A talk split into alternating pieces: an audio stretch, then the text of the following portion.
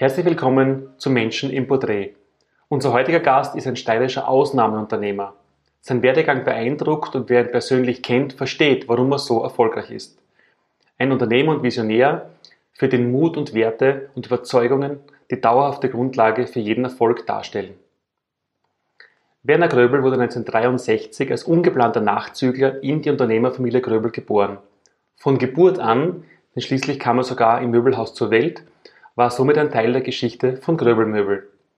Seine ersten Erfahrungen im Wirtschaftsleben sammelte bereits als Fünfjähriger. Ein Nachbarsbub nutzte die Gutmütigkeit dazu aus, sich in einem Tauschgeschäft seiner Indianersammlung günstig zu bemächtigen.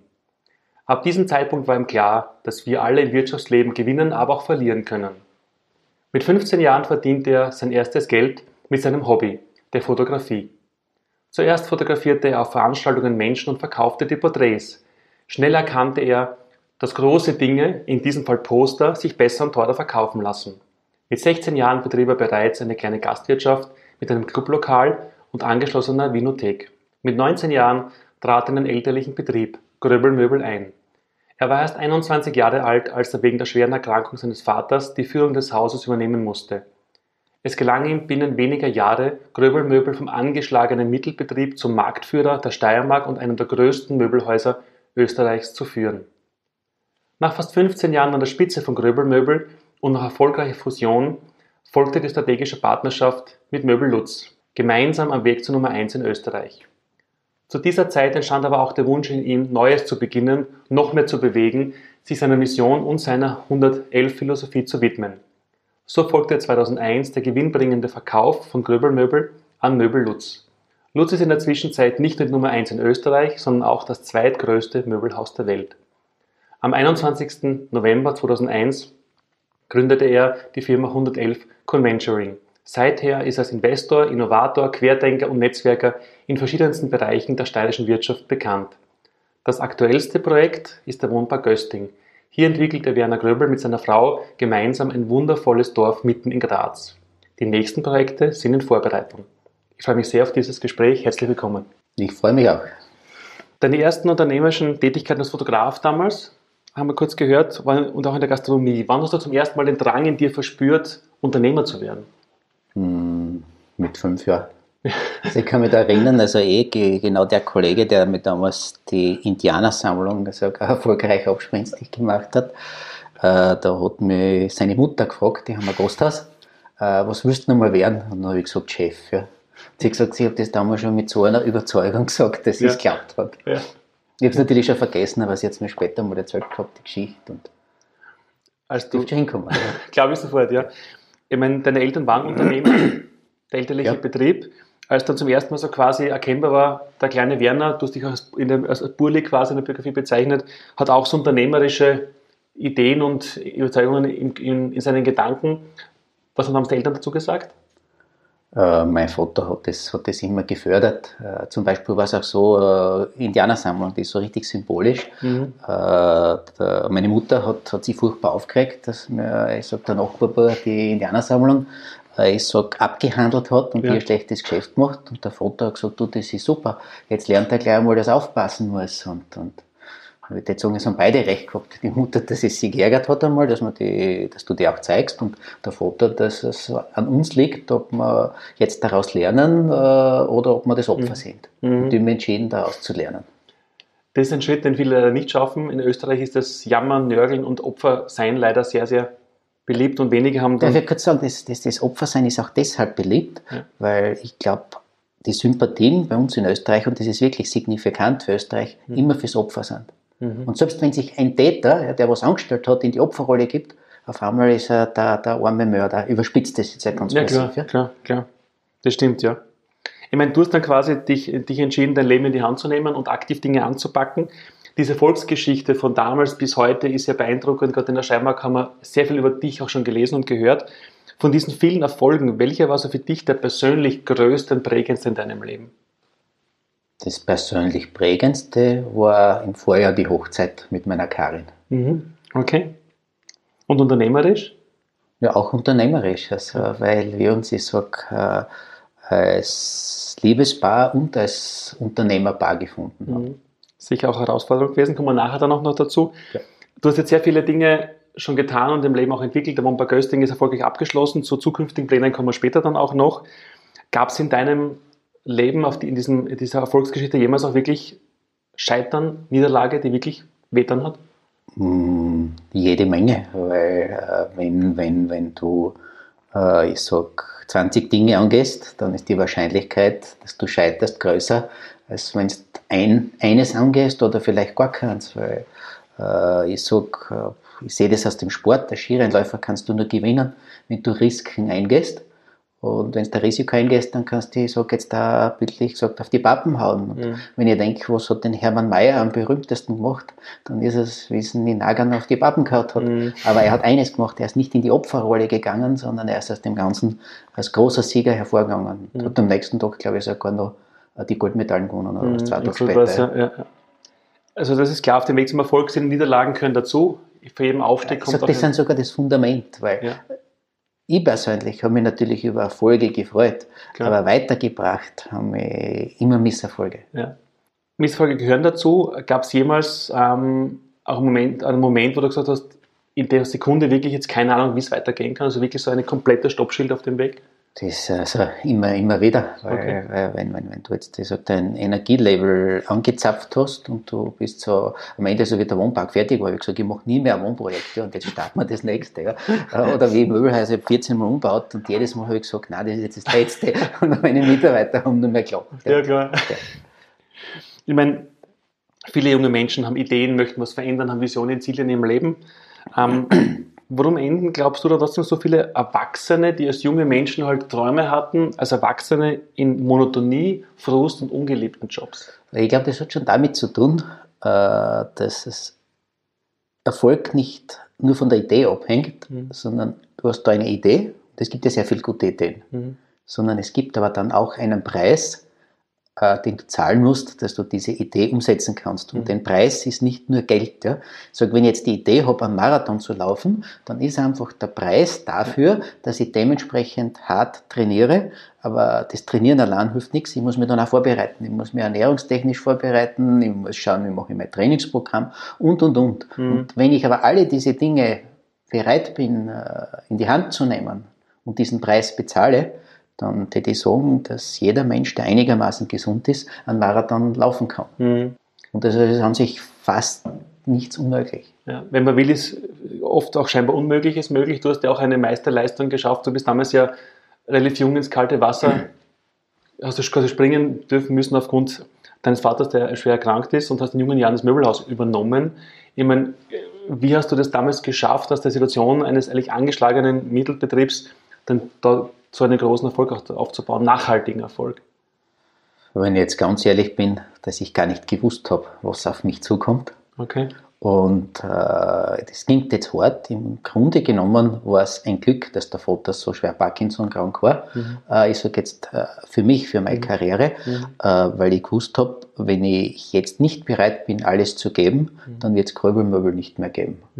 Und eben halt angeschaut, was zu machen ist. Und dann habe ich halt ein Stück nach dem anderen begonnen. Also ziemlich eins der ersten Dinge war, äh, dass ich in der Kostenrechnung eingestiegen bin. Mhm. Äh, dadurch habe ich mal ein gewisses Zahlengefühl gekriegt. Mhm. Und dann bin ich sofort das Marketing angegangen. Und da haben wir einfach unser Werbebudget effizienter eingesetzt. Mhm. Und auf einmal sind mehr Umsätze gekommen. Wenn mehr Umsätze kommen, dann kommt auch mehr Geld.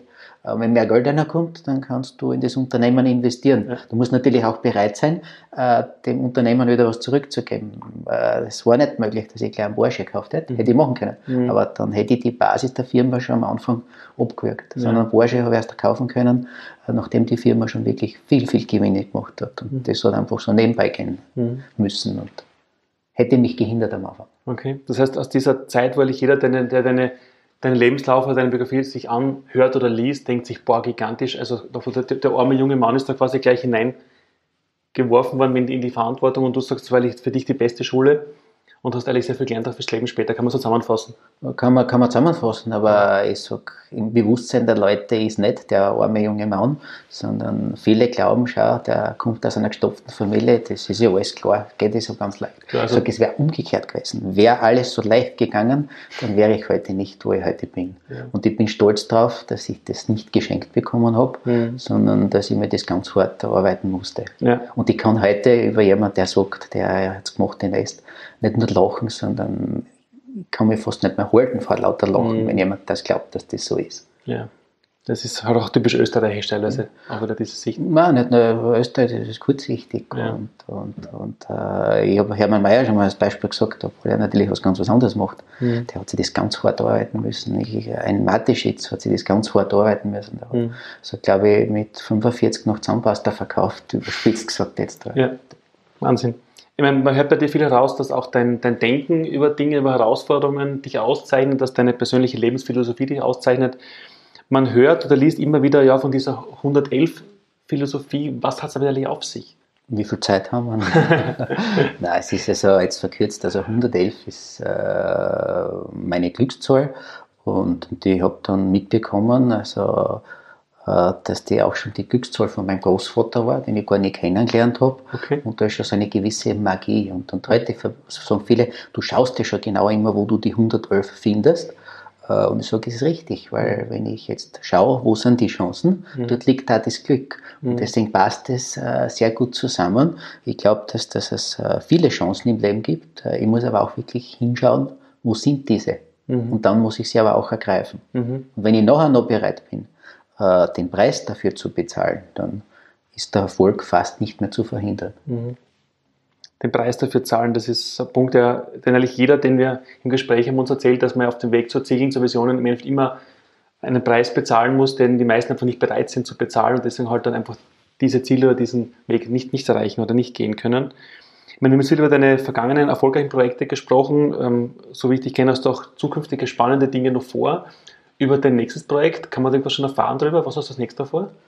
Ja, Projekte habe ich also immer, immer wieder welche, aber ja. gerade in dieser Woche aktuell, also du hast den Wohnpark angesprochen ja.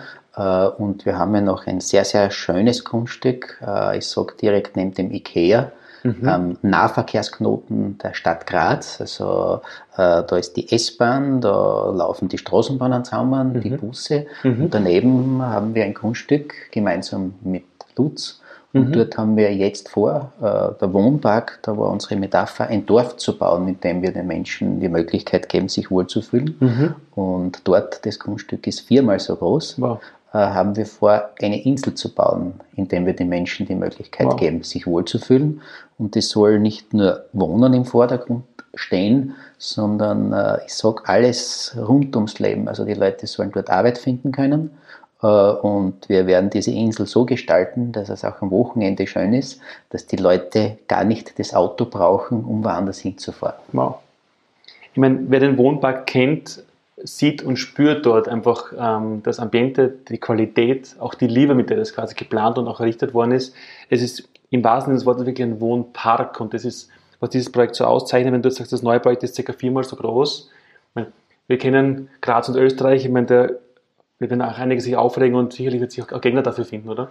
Ja, Geg Geg Gegner gibt es also überall und oft ist das aus Unwissenheit, mhm. Äh, dass, dass einfach manche Menschen schon Stand dabei gegen etwas sind. Mhm. Nur wenn einer wirklich, ich sag, und da sage ich so bewusst sein Hirnkastel einschaltet, mhm. äh, was soll dagegen sprechen, dass Wohnbau direkt neben einer Nahverkehrsknoten ist, ja? ja. dass die öffentlichen Verkehrsmittel ausgenutzt werden. Mhm. Also die Stadt hat dort schon investiert mhm. äh, und das ist ein Turbo für die Öffis, das wird ein Turbo für die Fahrräder sein, das mhm. ist ein Turbo für die Wirtschaft mhm. und noch dazu sollen sich die Menschen äh, und werden sich auch dort wohlfühlen. Mhm. Also im Endeffekt glaube ich, dass Gegner auch, sage, recht kurzsichtig sind, mhm. wenn sie nicht schauen, was hinter dem Ganzen steckt. Mhm. Und politisch, glaube ich, wird sich da auch fast niemand äh, trauen, dagegen vorzugehen, mhm. weil es entsteht dort auch eine Rotkreuz-Zentrale. Mhm. Und wer soll verhindern, dass Menschen dort ausgebildet werden, die Leben retten? Ja.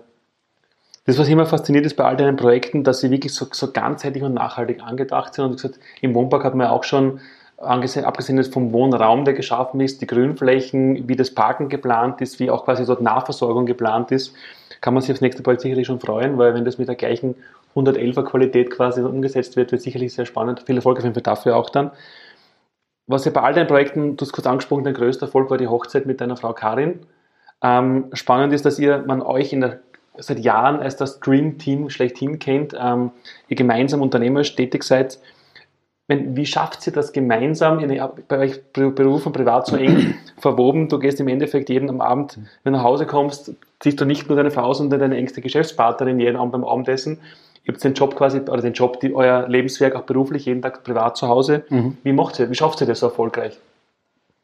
Ja, natürlich kommen wir auch immer wieder an unsere Grenzen. Ich sage jetzt auch mit der Energie, weil wir, wir können nicht also einfach trennen zwischen Privat und, und, und, und Firma, aber wir wollen das auch nicht. Mhm. Sondern uns macht das Arbeiten Spaß mhm. und umgekehrt macht es uns auch Spaß. Ich sage, sage, wenn schönes Wetter ist, dass wir einmal sagen, schau, jetzt ist der Termin am Nachmittag ausgefallen, mhm. äh, vielleicht fahren wir jetzt eine Runde mit dem Motorrad oder mit dem mhm. Fahrrad aus oder mhm. gehen joggen oder die Karin hat ja auch einen Rettungshund, den sie ausbildet, mhm. dass wir mit dem Hund trainieren mhm. äh, und, und ja, wieso muss ich alles trennen? Mhm.